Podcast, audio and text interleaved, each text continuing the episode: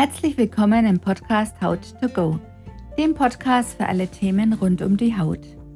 Ich bin Dr. Karin Forschner, Hautärztin und möchte fachlich fundiert und dennoch leicht verständlich, also to go, informieren.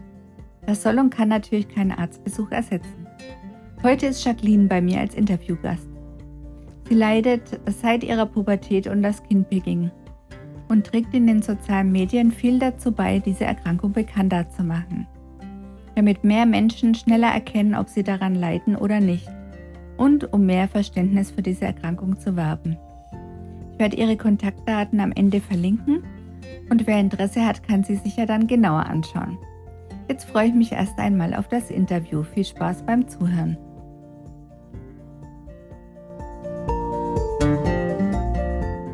Magst du dich erstmal kurz vorstellen, wer du bist und warum wir überhaupt heute zusammen sprechen? Ja, ich äh, über deine Einladung. Mein Name ist Jacqueline, das hast du ja schon gesagt. Ich bin 23 und aktuell Studentin. Ich studiere seit dem letzten Wintersemester Erziehungs- und Bildungswissenschaften im Master.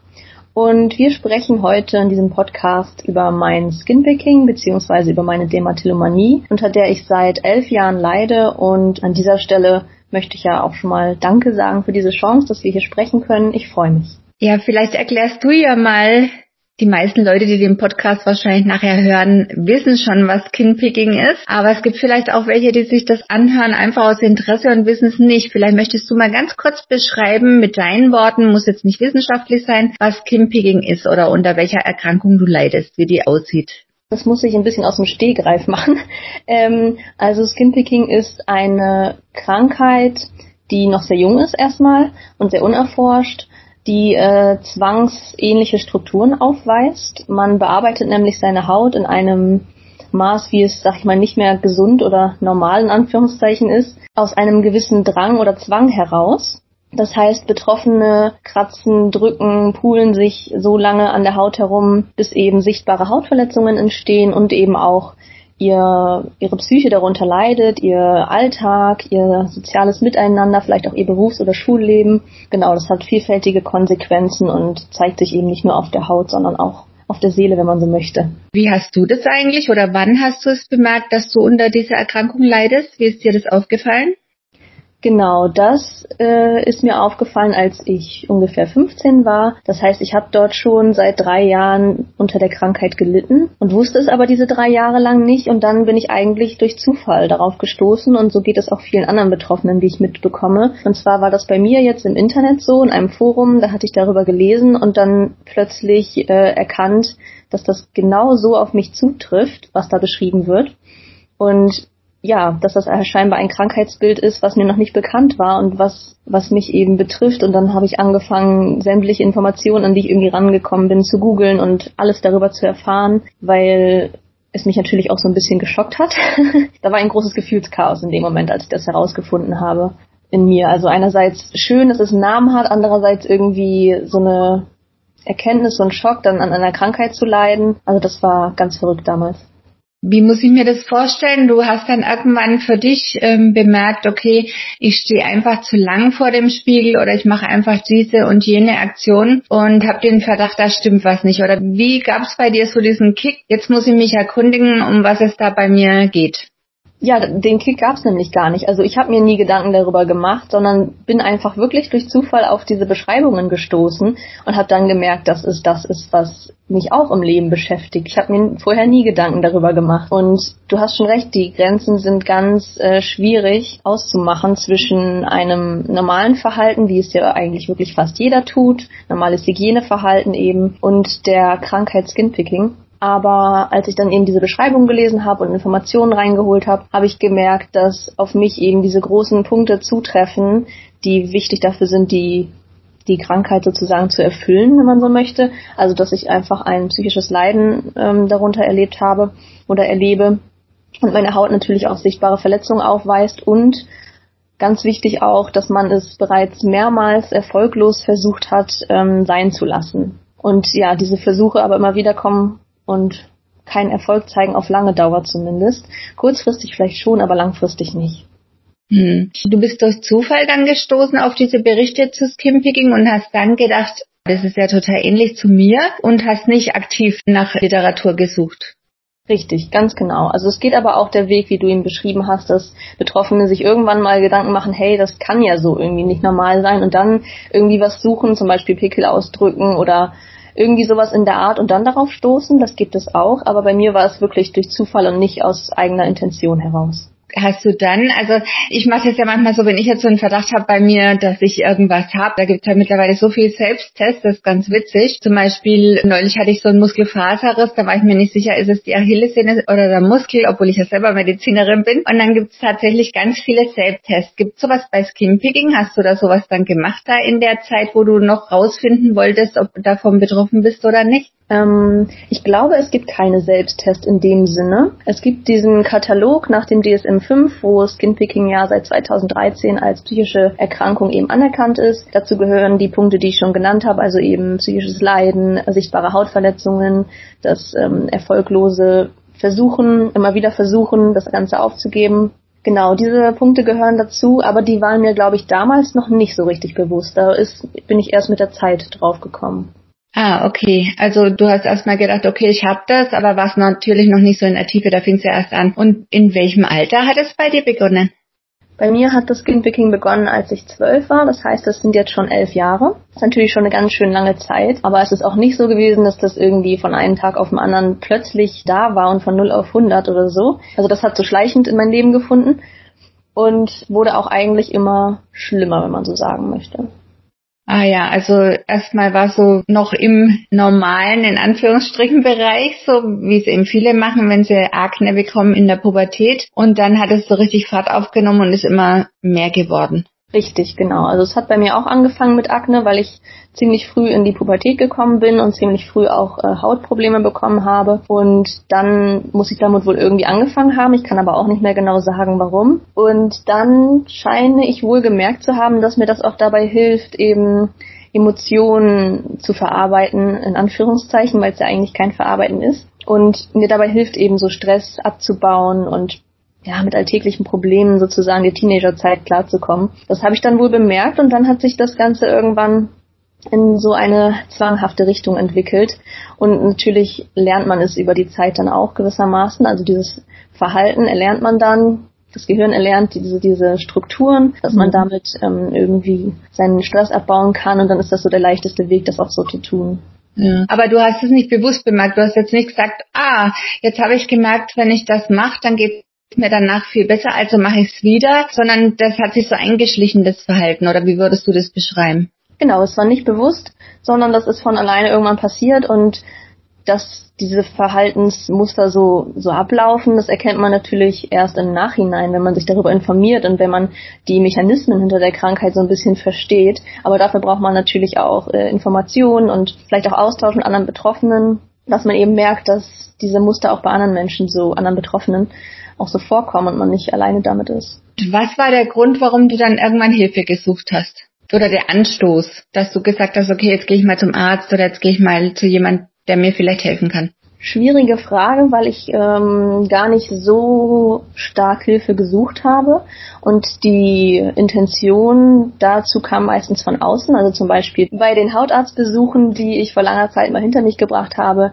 kam das meistens, glaube ich, von meinen Eltern oder von meiner Mutter, dass es eben hieß, lass da mal drüber schauen, was, was man da vielleicht machen kann. Und da wurde natürlich auch dran gedacht, die Symptome eben zu vermindern, also die Hautverletzungen. Und beim Hautarzt muss ich aber sagen, war es so, dass die Krankheit, also das Skinpicking an sich nicht erkannt wurde, sondern wirklich nur äh, auf die Symptome geschaut wurde und da hingegen ähm, was unternommen werden wollte, das heißt bestimmte Cremes oder ich glaube ein Antibiotikum sogar, und das war's dann eigentlich. Und ich weiß aber sonst nur, dass ich es auch bei meinem Frauenarzt mal erwähnt habe, weil ich die Pille wegen Hautunreinheiten auch verschrieben bekommen habe damals. Und dort ist das auch immer wieder Thema gewesen. Die Fragen immer liegen nach. Aber auch da ist es natürlich so, dass sie eigentlich wirklich nur die Symptome bekämpfen können und wollen. Für was anderes sind sie auch eigentlich nicht imstande und nicht die Ursache, die ja wahrscheinlich tiefer liegt. Hm. Also liegt es daran, dass du das dann da auch nicht formuliert hast beim Arzt, dass du gesagt hast, ja, ich habe ein unreines Hautbild, aber ich weiß, dass ich meinen eigenen Anteil habe? Oder liegt es daran, dass die Ärzte einfach überhaupt nicht interessiert waren an der Ursache für das Hautbild? Sowohl als auch. Also ich erinnere mich nicht daran, dass ich das ausdrücklich erwähnt habe, wobei ich jetzt auch nicht einordnen kann, ob meine Hautarztbesuche in der Zeit waren, wo ich schon von der Krankheit wusste oder nicht. Das weiß ich jetzt leider nicht mehr. Aber ich habe es auf jeden Fall nicht erwähnt, also außer beim Frauenarzt. Mhm. Und man kennt es ja aber, den typischen Hautarztbesuch, da ist nicht viel Zeit, man wartet monatelang drauf und ja, dann wird man so ein bisschen abgefertigt, leider. So war das bei mir zumindest. Dementsprechend kam da von beiden Seiten jetzt nicht wirklich großartig eine Bemühung. Ja, so ist es leider meistens in den Facharztpraxen, die sehr voll sind und dann geht es im Minutentakt immer so voran. Und trotzdem muss ich sagen, man kann schon erkennen an der Haut, ob jemand selber manipuliert oder ob einfach das Hautbild hormonell oder von innen so entsteht. Also man hätte schon die Möglichkeit, es anzusprechen, weil man es ja sehen kann, wenn man dafür offen ist als Arzt. Aber das stimmt schon, was du sagst, da ist halt immer wenig Raum für sowas. Hm. hm. Ja, also zusätzlich kann ich vielleicht auch noch sagen, ich habe noch keine Therapie gemacht, also im Hinblick auf deine Frage, ob ich mir und wie ich mir Hilfe gesucht habe. Ich habe bisher noch keine Therapie in Anspruch genommen oder irgendwie andere Formen von Methoden, irgendwie Hypnose oder ähnliches, habe ich alles noch nicht probiert. Und früher wollte ich auch keine Therapie machen, weil ich irgendwie so ein bisschen naiverweise dachte, ich könnte das alles selbst schaffen. Aber ich habe inzwischen erkannt, dass professionelle Hilfe gut wäre und eines Tages möchte ich das auch in Anspruch nehmen. Und was wäre für dich so, also wenn du dir das jetzt so selbst zusammenbauen könntest, weil du sagst, irgendwann möchte ich dann schon Therapie machen, wie müsste die ausschauen? Es muss ja keine Therapie sein, kann ja auch eine Beratung sein, Coaching oder was auch immer. Wie müsste das ganz genau ausschauen, dass du, also musst jetzt nicht ins Detail gehen, aber was wären deine Hauptwünsche, dass du da überhaupt hingehen würdest? Also ich glaube, dass es fast nicht in einer einzigen Therapie schaffbar ist, was ich mir vorstelle. Allerdings sind meine Vorstellungen auch noch relativ grob und unspezifisch. Also ich glaube grundsätzlich, dass eine Gesprächstherapie bei mir auch, also eine klassische Gesprächstherapie auch Wirkung zeigen könnte und auch helfen könnte, aber ich glaube, es braucht Unterstützung aus verschiedenen Fachdisziplinen. Also eine Verhaltenstherapie zeigt ja relativ große Wirkungen, wie man das bisher in der Forschung erkannt hat bei Skinpicking. Das heißt, ich könnte mir vorstellen, in die verhaltenstherapeutische Richtung zu gehen. Aber ich habe natürlich trotzdem, wie gesagt, keine Erfahrung, deswegen weiß ich auch nicht, welche Therapie bei mir besonders gut funktionieren könnte. Vielleicht ist das auch so ein bisschen Trial and Error. Man muss ja. ein bisschen testen, was gut klappt und was nicht. Und dann kann es vielleicht auch sein, dass man etwas ausprobiert, was nicht gut klappt. Und dann muss man sagen, okay, dann, dann muss ich es eben sein lassen und was Neues testen. Von daher weiß ich es nicht. Also Gesprächstherapie muss irgendwie in irgendeinem Anteil, glaube ich, dabei sein. Das schätze ich schon. Und wie gesagt, Verhaltenstherapie ist auch bestimmt nicht schlecht. Das sind so die ersten Sachen, die mir einfallen.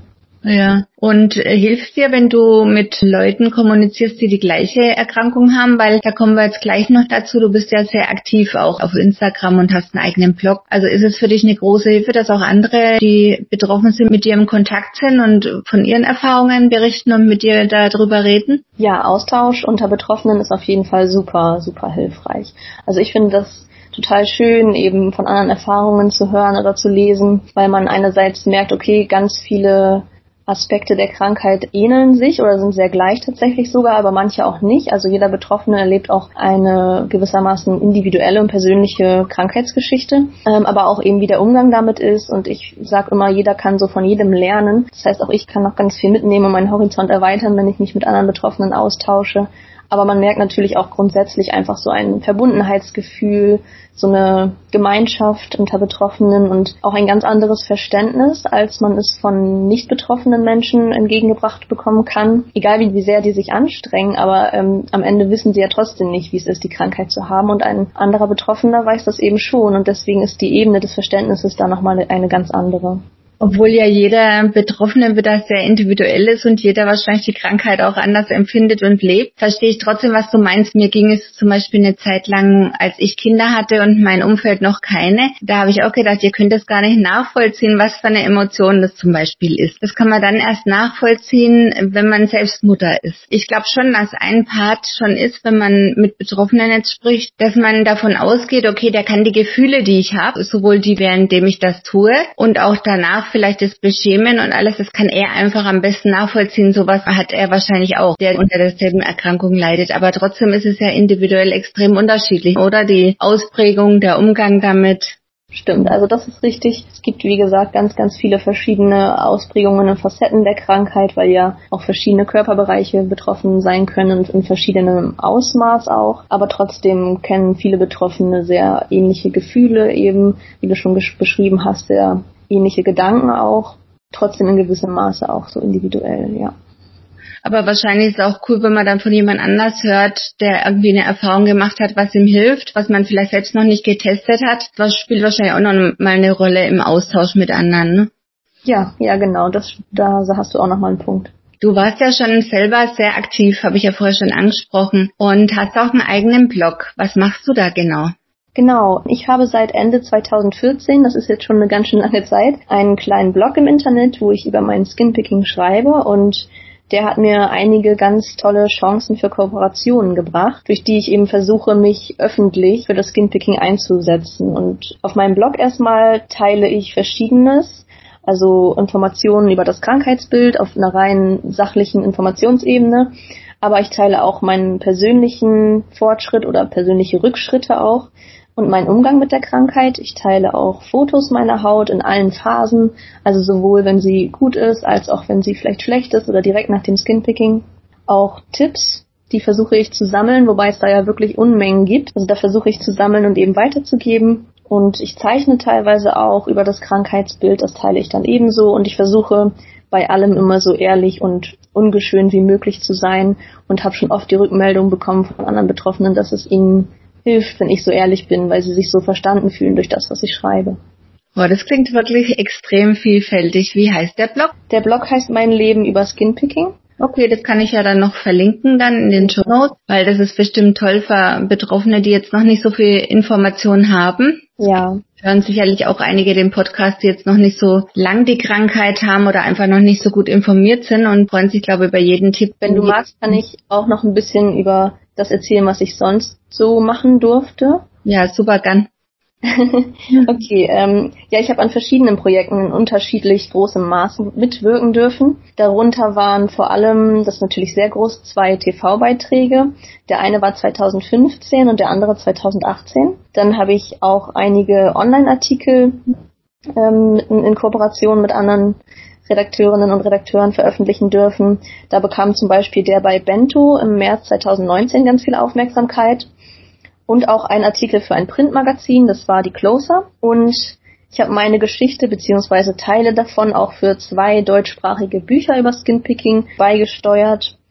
Und dann durfte ich noch als Referentin auf der ersten bundesweiten Konferenz den Skinpicking und Trichotillomanie-Tagen 2018 in Köln teilnehmen. Das war auch eine ganz, ganz große und schöne Sache. Dann habe ich auch mit einigen Bachelor- und Masterstudierenden Interviews geführt für ihre Abschlussarbeiten. Auch immer wieder spannend gewesen. Und zuletzt durfte ich dann mit Funk, dem jungen Content-Netzwerk vom ARD und ZDF zusammenarbeiten. Einmal für einen kleinen Instagram-Beitrag bei Glanz und Natur. Und im Dezember ist dann auch ein YouTube-Video bei Auf Klo erschienen. Vorher gab es ja auch schon ein YouTube-Video mit anderen Protagonistinnen bei Reporter, das war auch ganz groß. Wie du schon angesprochen hast, habe ich auch ein Instagram, allerdings erst seit Ende letzten Jahres. Und dadurch bist du ja auch auf mich aufmerksam geworden und da versuche ich eben auch alles, was ich tun kann, um die Krankheit bekannter zu machen und Austausch unter Betroffenen zu gewähren, Infos zu liefern und all sowas. Das klingt wirklich sehr aktiv. Hast du da überhaupt noch Zeit für was anderes? naja, das klang jetzt relativ viel, aber das ist ja tatsächlich über die letzten Jahre so gewesen und nicht alles geballt irgendwie im Jahr 2020. Von daher, ja, ich habe da noch irgendwie Zeit, wobei ich sagen muss, dass ich grundsätzlich schon ein ziemlich stressiges Leben habe und ziemlich viel los ist, weil ich ja auch Vollzeit studiere, aber es ist mir einfach eine Herzensangelegenheit, mich dafür einzusetzen und dem Krankheitsbild so ein bisschen auf die Sprünge zu helfen, zumindest so weit, wie es in meiner Macht liegt. Ja, was ist deine Motivation dahinter? Also erstmal möchtest du wahrscheinlich, dass die Öffentlichkeit mehr darüber erfährt. Ja, genau. Warum ich zum Beispiel mit meinem Blog damals angefangen habe, war, weil ich mal wieder gemerkt habe, auf der Suche nach Informationen auf YouTube und so weiter, dass die Informationen dazu häufig eng auf Englisch sind. Das heißt, in Amerika ähm, und anderen englischsprachigen Ländern ist die Krankheit sehr viel bekannter und auch schon sehr viel erforschter. Und es hat mich halt gestört, dass in Deutschland so wenig Informationen da sind und so viele Betroffene wahrscheinlich auch, so wie ich, unwissend unter der Krankheit leiden und sich eben auch so alleine fühlen. Also es ist eine Krankheit, die einen sehr alleine fühlen lässt und sehr ja, man hat das Gefühl, man ist so ein bisschen verrückt und das wollte ich so ein bisschen ändern. Ich wollte dass mehr Betroffene wissen, was sie haben, dass sie sich nicht mehr allein fühlen, verstanden fühlen. Und ein ganz großes Ziel wäre eigentlich, dass wirklich auch in der Gesellschaft und auch in der Forschung das Krankheitsbild bekannter wird. Aber das ist noch etwas, was sehr viel mehr Arbeit braucht. Und das liegt nicht nur in meiner Hand. Aber da tut sich auch in den letzten Jahren schon einiges. Ah, okay. Also ist Deutschland im Vergleich zu der USA schon noch in der Entwicklung deutlich hinterher. Total. Also man merkt da große Unterschiede und das ist halt sehr schade. Aber äh, was nicht ist, kann noch werden. Gibt es da auch Unterschiede in der Therapiemöglichkeit? Da kenne ich mich nicht so genau aus. Ich weiß schon, dass es zum Beispiel in Amerika die TLC Foundation gibt. Das ist eine ganz große Organisation, die sich ähm, sehr stark für die BFRBs, also die Body Focused Repetitive Behaviors, einsetzt. Dazu gehört das Skinpicking ja aber auch andere Krankheiten wie zum Beispiel die Trichotillomanie, das zwanghafte Haare ausreißen. Und die veranstalten zum Beispiel schon seit längerer Zeit so Konferenzen, wie wir das eben 2018 das erste Mal in Deutschland gemacht haben. Und dort gibt es auch, ich sag mal, Coaches oder ähnliches, die, ähm, sag ich mal, so eine Privatleistung anbieten, so wie ich das verstanden habe. Daher habe ich das Gefühl, da ist schon wesentlich mehr, was man in Anspruch nehmen könnte. In den USA sind die Leute ja oft unkonventionell und gehen da ein bisschen anders ran. Die sagen dann auch oft, mir egal, ob es erforscht ist oder nicht, wenn es funktioniert, dann ist es gut. Also die machen viel nach Trial and Error und sagen einfach, ähm, das muss jetzt nicht alles wissenschaftlich fundiert sein. Das dann übernehmen sie von verschiedenen Methoden was und wenn es klappt und gut hilft, dann machen sie das einfach. Und das hat Vor- und Nachteile. Einerseits packen sie einfach früher an und schaffen dann teilweise auch schneller was. Der Nachteil ist natürlich, dass es dann wissenschaftlich nicht untersucht ist. Mhm. Ja, man müsste so eine gute Mischung finden, dass man halt fundiert drüber nachdenkt, was man anbietet und ähm, trotzdem nicht zu lang wartet, weil was du beschrieben hast, in Deutschland wird halt viel untersucht und viel Forschung gemacht, aber so ein rein praktisches Angebot zur Hilfe ist ja, obwohl es Selbsthilfegruppen gibt ja, ne? Also das wäre schon so ein ja. Angebot. Wahrscheinlich. Richtig, es gibt Selbsthilfegruppen, wobei man auch sagen muss, noch nicht seit allzu langer Zeit. Also die erste war die in Köln, 2010 haben die sich gegründet. Die waren nicht nur die ersten in Deutschland, sondern scheinbar auch die ersten europaweit. Dann kamen nach und nach einige hinzu. Also es gibt zum Beispiel in Berlin zwei, eine deutsche und eine englischsprachige. Dann, soweit ich weiß, auch noch in Stuttgart, in äh, Braunschweig, die hat sich, glaube ich, zuletzt leider aufgelöst, ähm, in Hamburg, Osnabrück. Also es gibt so ein paar Standorte, aber das ist jetzt trotzdem noch recht vereinzelt, wobei man natürlich sich über jede weitere Selbsthilfegruppe freuen kann und jede weitere auch wichtig ist. Bist du auch in einer oder eher nicht? ich bin an sich eigentlich in keiner Selbsthilfegruppe, weil in meiner Nähe keine existiert. Ich war schon zweimal bei der in Köln und einmal bei der in Berlin. Seit Corona ähm, ist es so, dass die in Köln ihre Treffen online abhalten und dadurch habe ich dann auch die Möglichkeit bekommen, daran teilzunehmen und das mache ich seit Anfang Dezember auch recht regelmäßig. Also das finde ich ganz schön, dass ich dadurch die Möglichkeit habe, dort teilzunehmen. Ähm, wie das nach Corona aussieht, weiß ich noch nicht, wobei die Selbsthilfegruppe schon geäußert hat, dass sie wahrscheinlich weitermachen möchte mit den Online-Treffen, nur halt in geringerer Anzahl. Momentan sind die wöchentlich und wenn Corona dann ähm, sich beruhigt und Präsenztreffen wieder möglich werden, möchten sie das dann einmal im Monat wahrscheinlich so ungefähr anpeilen. Und dann denke ich, würde ich das auch weiter in Anspruch nehmen wollen. Da sieht man mal auch negative Dinge haben positive Auswirkungen, ne? Corona. Also es ist bei mir auch so in der Praxis, dass ich jetzt seitdem Corona als Videosprechstunde anbietet, da hätte ich vorher wahrscheinlich auch nicht den Drive gehabt und gesagt, okay, das mache ich. Und jetzt im Nachhinein sage ich, Mann, das hätte man eigentlich schon immer machen können. Und das mit der Selbsthilfegruppe ist doch toll. Wie oft kannst du da teilnehmen jetzt im Moment? Also ich glaube, dass ich seit Anfang Dezember vier, fünf Mal gefehlt habe. Also wöchentlich hat es ja stattgefunden. Ach cool, mhm. wöchentlich findet so. Ja, ich versuche es wirklich, weil man vorher auch nie weiß, wie das Treffen wird und ganz oft danach feststellt, es hat sich total gelohnt. Ich bin froh, dass ich daran teilgenommen habe. Und ich bin nicht die Einzige, die so denkt und das in Anspruch nimmt, obwohl sie oder gerade weil sie weiter weg wohnt. Also da geht es auch anderen Teilnehmenden so, dass sie sagen, hey, ich bin froh, dass das online stattfindet, ich komme eigentlich aus sonst woher und die Entfernung macht es mir sonst nicht möglich, teilzunehmen. Und ist es dann so eine Zoom-Konferenz oder wie findet das statt? Genau, das läuft über Jitsi, das ist sowas ähnliches wie Zoom mhm. und dort wird sich dann einfach getroffen mit einem Link und dann läuft das genauso wie andere Zoom-Meetings auch ab. Genau, aber moderiert halt entweder durch Ingrid, das ist die Leiterin der Selbsthilfegruppe, oder durch andere, die da als Moderatoren einspringen. So läuft das dann ab in etwa. Ja, das ist glaube ich schon wichtig, dass da ein Moderator auch mit drin ist wahrscheinlich, ne? Aber das klingt ja cool, dann hat man wenigstens da schon mal eine Möglichkeit. Richtig, genau. Und ähm, was war für dich das Tollste? Du hast jetzt so viele Sachen gesagt, die du im Moment machst, dem Blog und Instagram und so weiter. Was ist jetzt im Moment dein Herzensprojekt? Gibt es da was, was so für dich das ist, was dir am meisten Spaß macht oder ist alles gleichwertig für dich? Für mich ist tatsächlich erstmal alles gleichwertig, weil ich alles als eine sehr große Chance sehe und mich immer freue, wenn Redakteurinnen oder Redakteure auf mich zukommen und so eine Kooperation eben anstoßen ich freue mich dabei allem. Ich freue mich auch jetzt super über den Podcast, habe ich ja schon gesagt. Von daher ist das alles erstmal für mich gleichwertig, aber ich fand natürlich gerade auch für Deutschland gesehen die Skinpicking-Tage sehr, sehr wichtig und groß und fand schön, dass ich da ein Teil von sein durfte. Die haben ja jetzt 2019 nicht stattgefunden, sollten 2020 eigentlich wiederholt werden, aber wir wissen alle, was 2020 los war und was immer noch los ist. Und jetzt im Jahre 2021 sollen sie halt online wiederholt werden da hat man wohl auch schon durchklingen lassen, dass es schön wäre, wenn ich mit dabei wäre in irgendeiner Form. Und da freue ich mich natürlich dann auch drüber, dass ich das wieder sein darf und dass ich auch so in Kontakt mit manchen Menschen, die sich da eben engagieren, sein darf und mitbekommen darf, was für Studien zum Beispiel laufen oder was für andere Forschung betrieben wird und dass ich halt alles tun kann, wo ich irgendwie helfen kann. Was würdest du sagen, wie viel Zeit es so einnimmt bei dir? Wie viel Prozent von deiner gesamten Zeit? Also erstmal das Engagement.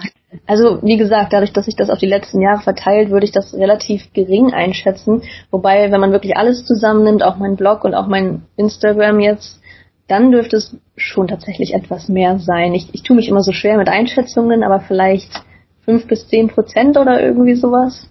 Ja, das geht Kommt ja drauf an. Es gibt auch mal äh, intensivere Zeiten oder auch mal nicht so intensive Zeiten, aber manche der Projekte sind ja auch relativ schnell getan. Zum Beispiel so ein TV-Beitrag, das war dann eben ein intensiver Tag mit stundenlangem Drehen, aber das war's dann quasi. Die Vor- und Nachbereitung liegt dann ja nicht mehr in meinen Händen. Ja.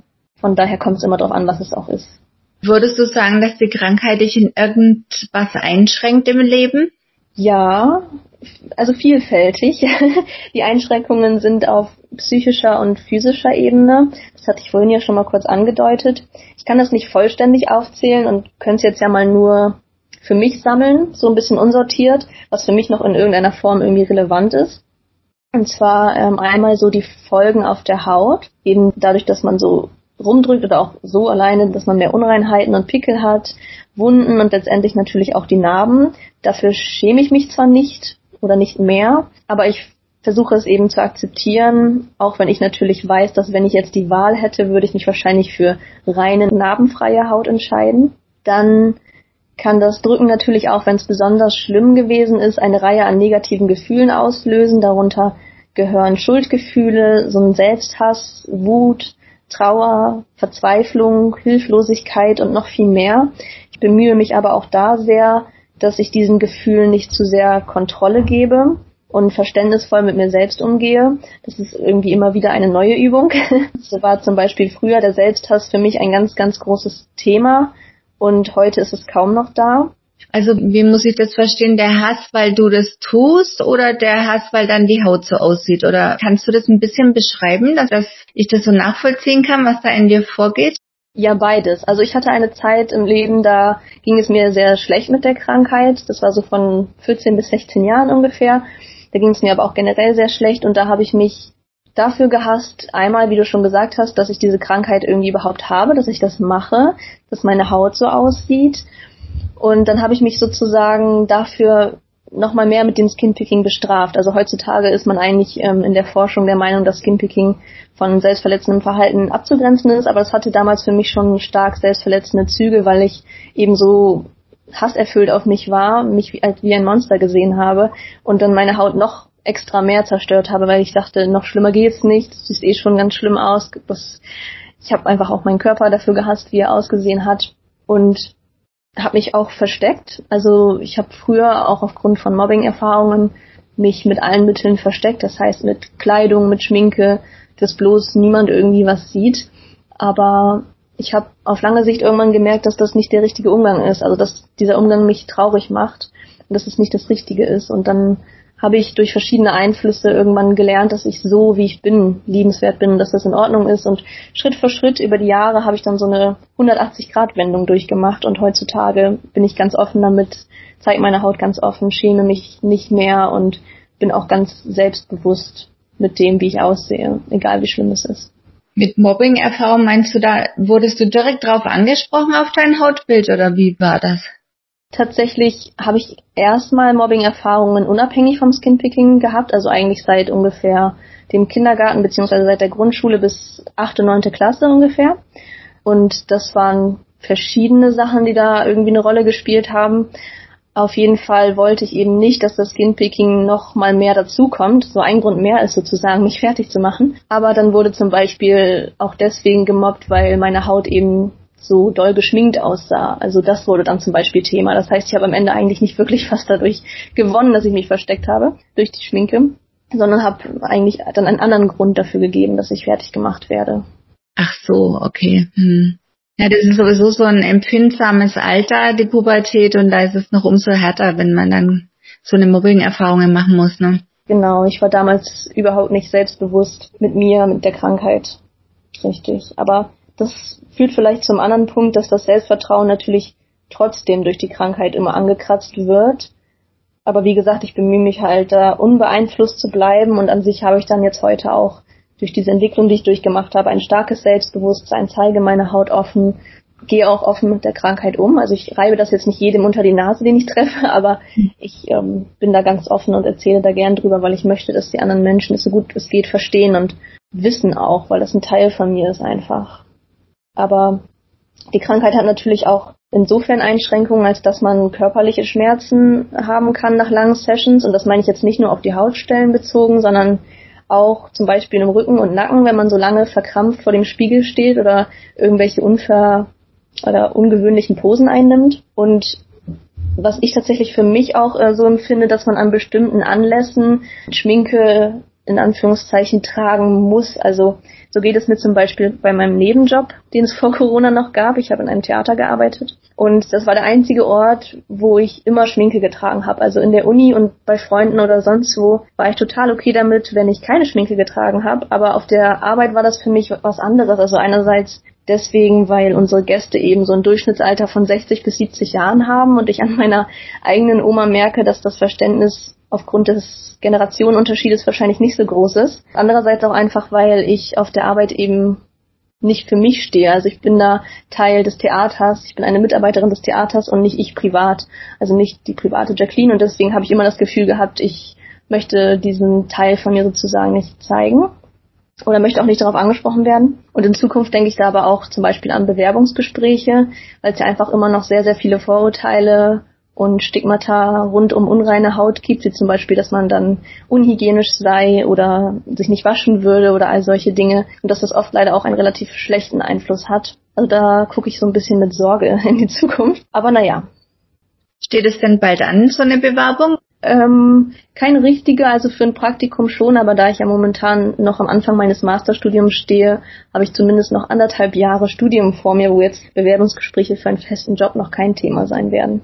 Da hast du ja noch ganz lang Zeit, dir da eine Strategie auszudenken dann. Ne? Ja. Du gesagt, also dieses zur Krankheit stehen ist jetzt keine Einschränkung mehr für dich. Was gibt es aktuell noch für Einschränkungen, die aufgrund der Erkrankung bestehen? Genau, ich hatte ja gerade schon ein bisschen was aufgezählt. Ansonsten fällt mir noch ein, dass sich zu schminken natürlich auch irgendwie länger dauert als bei jemandem, der reine Haut hat. Also allein die Hautstellen abzudecken dauert schon mal eine ganz schöne Zeit und sieht am Ende dann auch irgendwie schlechter aus sozusagen, als wenn man eine reine Haut hätte, weil man es ja immer noch durchsieht. Man sieht die Textur der Haut noch durch und man sieht trotzdem, dass darunter Unreinheiten sind. Also das kann man ja auch mit Make-up nicht einfach verstecken. Und natürlich auch, das ist eigentlich mit so der größte Einfluss für mich, diese Zeitverschwendung. Also, dass man so viel Zeit damit aufbringt, eben an seine Haut zu drücken. Und das macht mich schon manchmal sehr wütend, weil einerseits kriege ich zum Beispiel weniger Schlaf deswegen Andererseits habe ich weniger Zeit für andere wichtige Dinge, also zum Beispiel im Haushalt oder auch für die Uni und das ärgert mich dann. Wie muss man sich den Zeitrahmen vorstellen? Mindestens wie viel und maximal wie viel Zeit verwendest du am Tag dafür? Das ist sehr, sehr unterschiedlich, aber genau, wenn wir jetzt so eine mindestens bis Spanne anschauen, dann würde ich sagen täglich mindestens so 10, 15 Minuten bis vielleicht zwei, drei Stunden. Es kommt immer drauf an, weil es einmal darauf ankommt, wie viele Episoden ich so am Tag erlebe und wie lang die jeweils auch sind. Also es kann eine Episode kann nur ganz ganz kurz, ein paar Minuten lang sein, aber eben auch alleine schon ein paar Stunden und dann häufen sich diese Episoden über den Tag noch, weil bei mir vor allem morgens und abends das Risiko sehr groß ist, aber auch über den Tag hinweg kann es auftauchen. Das heißt, es kommt da immer so ein bisschen drauf an. Wenn du sagst, kann es auftauchen, ist es eine unbewusste Sache. Also es passiert irgendwie und du findest dich dann vor dem Spiegel wieder. Oder wie läuft das so ab, so eine Episode? Bei mir gibt es beide Formen. Also man unterscheidet grundsätzlich ja nach dem Skinpicking, was eher unbewusst abläuft, so nebenbei, und zwischen dem, was wirklich auch meistens vor dem Spiegel stattfindet und sehr bewusst ist, wo man dann aber irgendwann in diesen Trance-Zustand fällt. Und bei mir gibt es beides. Überwiegend diesen Trance-Zustand vor dem Spiegel sein und das ist eben morgens und abends so, einfach dadurch, dass ich mich dann im Bad aufhalte und dann kommt es irgendwie zu diesen Routinesituationen und tatsächlich irgendwie finde ich mich dann einfach so drückend vor dem Spiegel wieder.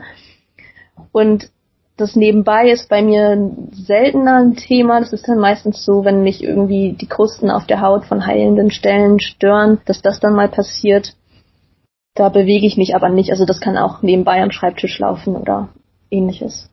Hm. Also ich hatte mal in der Schwangerschaft so eine Hauterkrankung, die heißt periorale Dermatitis. Das ist öfter mal, bei, wenn die Hormonumstellung stattfindet. Und das war eine der wenigen Zeiten, wo meine Haut unrein war im Gesicht. Und da weiß ich noch genau, da habe ich auch immer drüber gefasst übers Gesicht und dann habe ich diese Unreinheiten gespürt und dann konnte ich die Hand auch nicht aus dem Gesicht lassen. Deswegen kann ich das schon so grob nachvollziehen, obwohl ich jetzt nicht unter der Krankheit leide. Aber dass es einfach, wenn was da ist, auch einen bestimmten Reiz gibt, dass man auch immer wieder manipulieren will.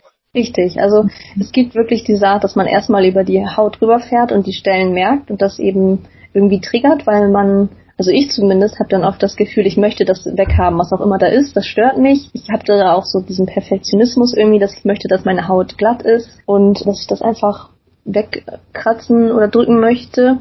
Dazu habe ich mal die passende Metapher gehört, dass das ist, als wenn man sehen würde, dass eine Mücke auf der eigenen Haut landet und man würde sie sitzen lassen. Also wenn man sozusagen es nicht machen würde, dann ist es wie diese Mücke, die man da einfach sitzen lässt. Man, mhm. man kann es eigentlich nicht.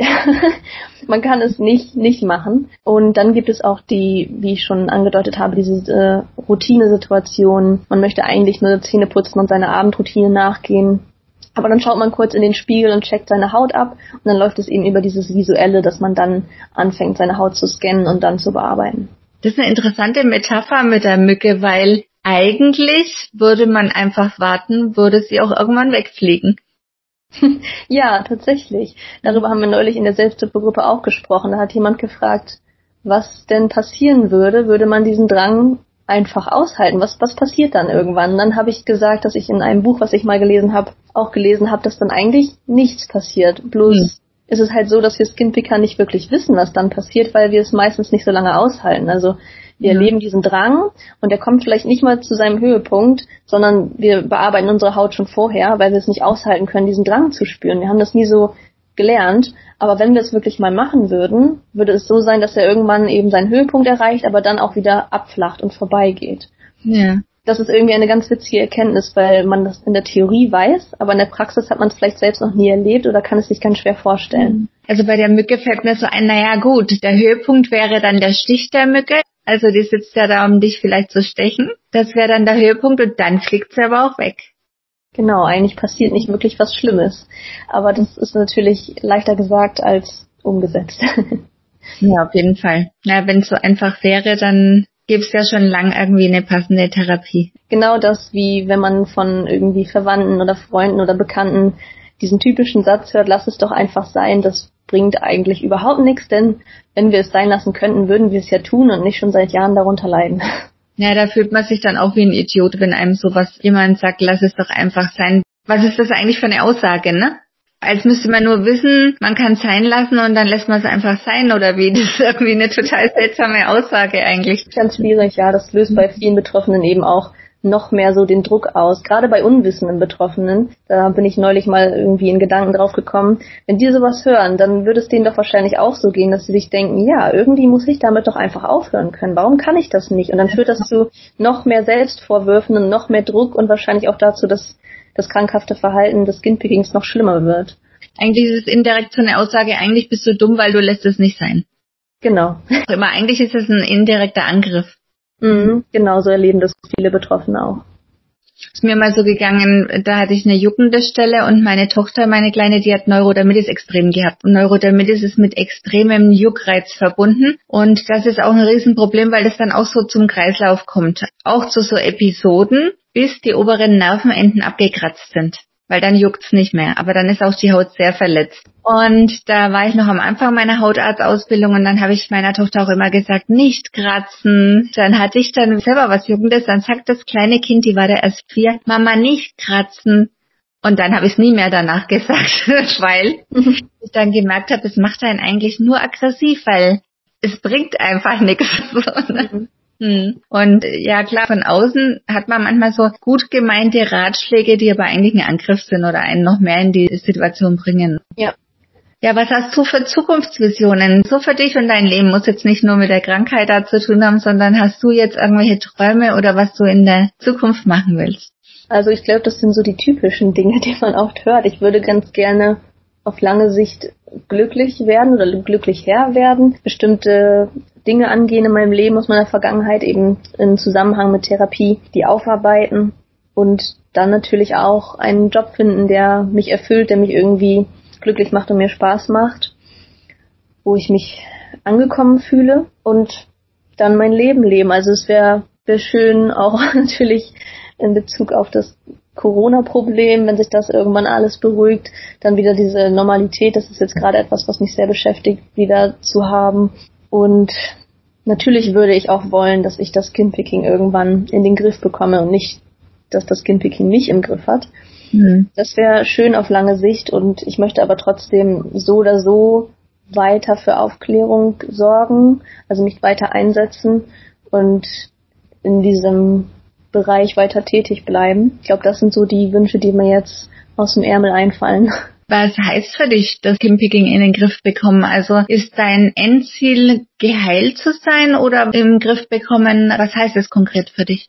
Ich habe mir da noch nicht so konkrete Gedanken zu gemacht, aber jetzt spontan würde ich sagen, es ist nicht der Anspruch, die Krankheit komplett loszuwerden und ich sag mal in Perfektion nie wieder was an seiner Haut zu machen. Ich glaube, das ist wahrscheinlich ziemlich unerreichbar. Aber ich würde mir für mich wünschen, dass ich mich nicht mehr dadurch bestimmen lasse. Also es ist ja schon so, dass ich trotzdem selbstbewusst bin und mich nicht mehr verstecke. Das ist schon ein Riesenfortschritt, aber ich möchte nicht mehr das Gefühl haben, dass ich der Krankheit ausgeliefert bin, sondern dass ich das Ganze mehr im Griff habe, mehr Bewusstsein darüber habe und vielleicht mal am Tag mal ein paar Minuten irgendwie mit meiner Haut verschwende und das war's dann. Dass es nicht mehr diese Stunden sind, die sich über den Tag ansammeln und ich ständig im Spiegelbild sozusagen diese angeschwollenen roten Stellen sehe. Das wäre so die Richtung, die ich anpeilen wollen würde. Ah, das klingt so Arbeit vom Kontrollverlust zur Kontrolle.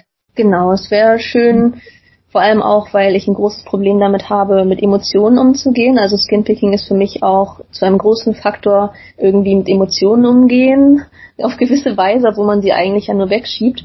Dass ich vielleicht auch dahingehend arbeite, dass ich besser mit meinen Emotionen umgehen kann, dass ich sie besser erkenne, besser lerne, sie vielleicht auch mal einfach auszuhalten, so ähnlich wie den Drang. Dass das dann nicht mehr dazu führt, dass ich dem Skinpicking nachgehe, sondern dass Skinpicking irgendwie einfach nur noch etwas ist, was wie bei anderen Menschen aus ähm, einem Hygieneverhalten heraus passiert und das war's. Das wäre schön. Also ist das meiste schon sozusagen Arbeit mit deiner Persönlichkeit. Ja, das stimmt. Und ich weiß auch, dass das äh, lange, harte Arbeit ist, die wahrscheinlich nicht mal ebenso getan ist. Also ich glaube, das wird mich mein Leben lang beschäftigen, dass ich so als Persönlichkeit den Hang dazu habe, mich so einem Verhalten quasi hinzugeben, also dass ich da anfällig für bin. Das wird wahrscheinlich mein Leben lang Thema bleiben, aber ich möchte einen gesunden Umgang damit finden. Das wäre ganz toll. Mhm. Ja, wir alle sollten uns, müssen, wollte ich gerade sagen, aber es macht ja nicht jeder. also intensiv mit der Persönlichkeit beschäftigen, weil eigentlich haben wir ja alle irgendwelche Dinge, die wir aufarbeiten sollten oder Probleme und keiner ist 100% gesund und keiner ist fehlerfrei. Von daher ist es ja nichts, was nur dich betrifft. Nur bei dir wirkt sich eben so aus, bei anderen anders. Ich nicke hier gerade ganz doll. Also ich, da würde ich dir auf jeden Fall zustimmen. Das finde ich ganz wichtig, ja. Nicht nur das, was man sieht bei Menschen, ist dann änderungsbedürftig, sondern es gibt massig andere Probleme, die man nicht sieht, die mindestens genauso schlimm sind. Also es ist schon eine Krankheit und ich finde es auch super toll, dass du dich damit beschäftigst und intensiv beschäftigst, aber man sollte es nicht zu doll in die Ecke drücken von krank und nicht behandelbar, sondern da kann man genauso viel tun dagegen wie gegen alle anderen Probleme. Mhm. Oder was würdest du sagen? Doch, auf jeden Fall. Und im Leben sind auch immer schöne und schlechte Tage. Und was du schon gesagt hast, wenn es nicht 100 Prozent weg ist und du aber damit gut leben kannst, ist es auch schon Wahnsinnserfolg. Ganz genau, das ist es nämlich, ja. 100 Prozent ist irgendwie so etwas, was ich für vielleicht gar nicht so erstrebenswert halte, sondern damit gut leben können, das unter Kontrolle haben. Das ist es. Das ist ja im Grunde, als hätte man den Anspruch, man möchte immer glücklich sein und zwar 100 Prozent vom Tag. Richtig.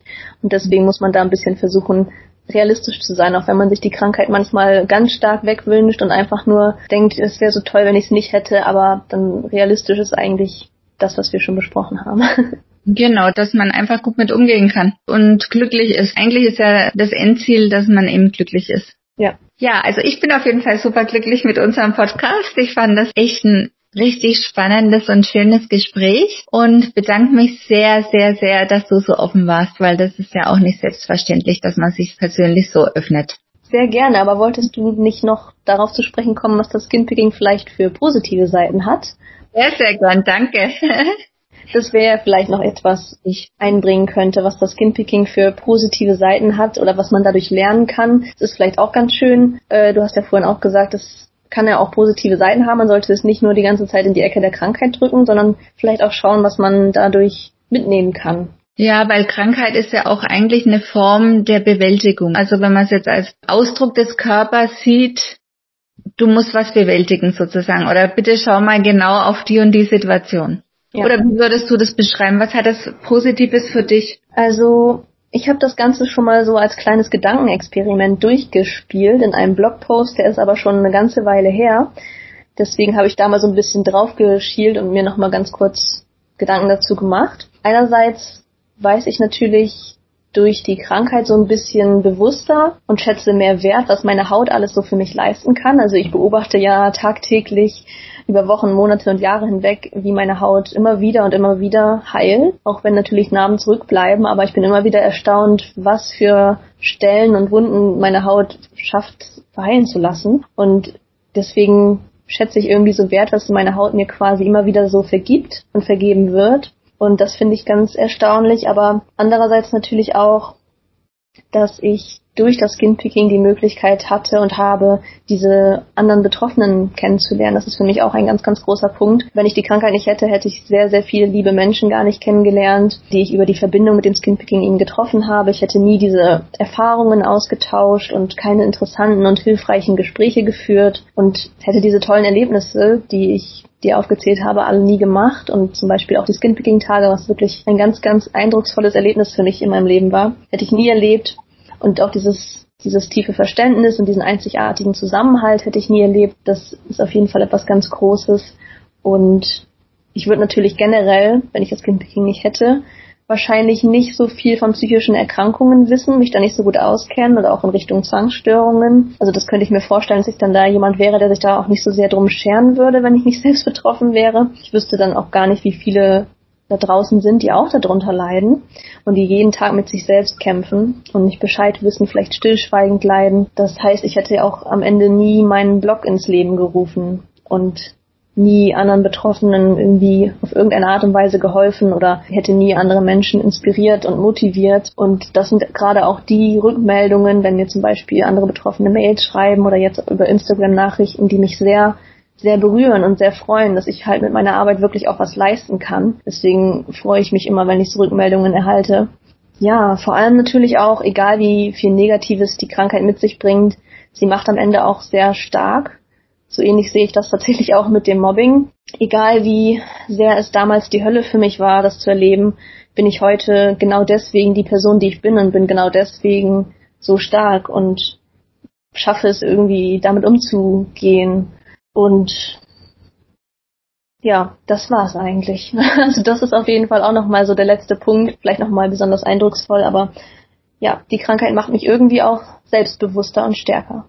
Ja, das ist voll spannend, weil ich mache zurzeit selber ein Coaching, so ein Mindset-Coaching und da hat der Ben Watara, der macht das Coaching, gesagt, er wäre nicht der, der er jetzt ist und der ist wirklich hammer selbstbewusst und macht wahnsinnig viel verschiedene Sachen, wenn er nicht alles das erlebt hätte vorher, was er erlebt hat. Und der war nämlich als Kind extrem schüchtern, zurückgezogen, musste ständig von einem Land ins nächste ziehen, musste sich immer wieder neu anpassen und hat damals das echt verflucht. Und er meinte aber dadurch, dass ich so schüchtern war und immer die Orte wechseln musste, habe ich die Leute ganz viel beobachtet und geschaut, wie die fühlen, wie die leben, was sie machen, damit ich mich schnell anpassen kann. Und jetzt ist er Coach und kann sich extrem gut in Menschen reinversetzen und macht viele Dinge, die er sonst nie gemacht hätte, wenn er nicht das erfahren hätte, was er eben erlebt hat. Und das war damals überhaupt nicht schön. Also ihm ist es gar nicht gut gegangen damit. Und er, er sagt eben, du siehst oft erst im Nachhinein, dass du diese Schritte tun musstest, damit du da bist, wo du jetzt bist. Ja, das trifft es auf den Punkt.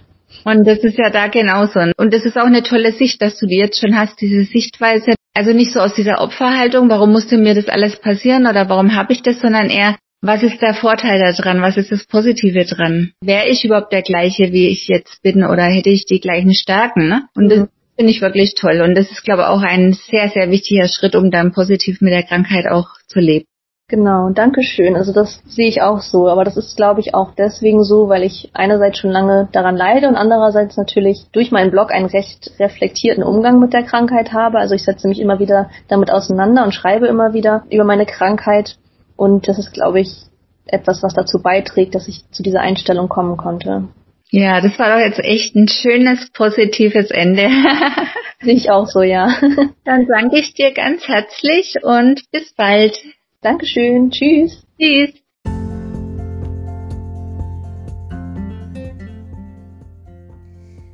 Ich freue mich richtig über das Interview und dass Jacqueline äh, da so offen sprechen konnte, was sicher nicht ganz einfach ist, wenn man weiß, dass später alles online geht. Sie hat aber auch schon recht viel Übung damit, weil sie äh, schon Fernsehbeiträge gemacht hat und viel in den sozialen Medien aktiv ist. Das hat sie auch erzählt im Interview. Wenn du das genauer nochmal nachschauen möchtest, ich verlinke alle Kontaktdaten von ihr in den Show Notes. Mir persönlich hat das Interview auch sehr viel gebracht, weil ich im Moment an einem Coaching-Programm für Skinpicking-Betroffene arbeite und da nochmal sehr viel Input bekommen habe, was äh, Sinn macht, was äh, wichtig ist für Betroffene und was ich dann halt auch einbauen kann in das Coaching. Da habe ich mir natürlich auch Inspiration von anderen Menschen geholt. Ich hatte ein Gespräch mit Frau Bäumer aus der Selbsthilfegruppe in Köln und plane jetzt ein Interview mit Frau Schubert, die Psychotherapie für Skinpicking-Betroffene auch anbietet. Wenn du da Interesse hast, ein solches Coaching wahrzunehmen, dann kannst du dich gerne schon mal auf eine Warteliste setzen lassen. Da verlinke ich meine Kontaktdaten auch in den Show Notes. Das äh, Programm ist jetzt in Bearbeitung und Planung und ähm, es wird sicherlich noch einige Wochen dauern, bis es dann fertig ist. Aber wir sammeln jetzt schon Interessenten. Dann kannst du dich schon mal über die Konditionen schlau machen und dir überlegen, ob das überhaupt in Frage kommt für dich. Dann hoffe ich, dir hat das Interview gefallen und auch viel gebracht. Und vielleicht sprechen wir uns demnächst.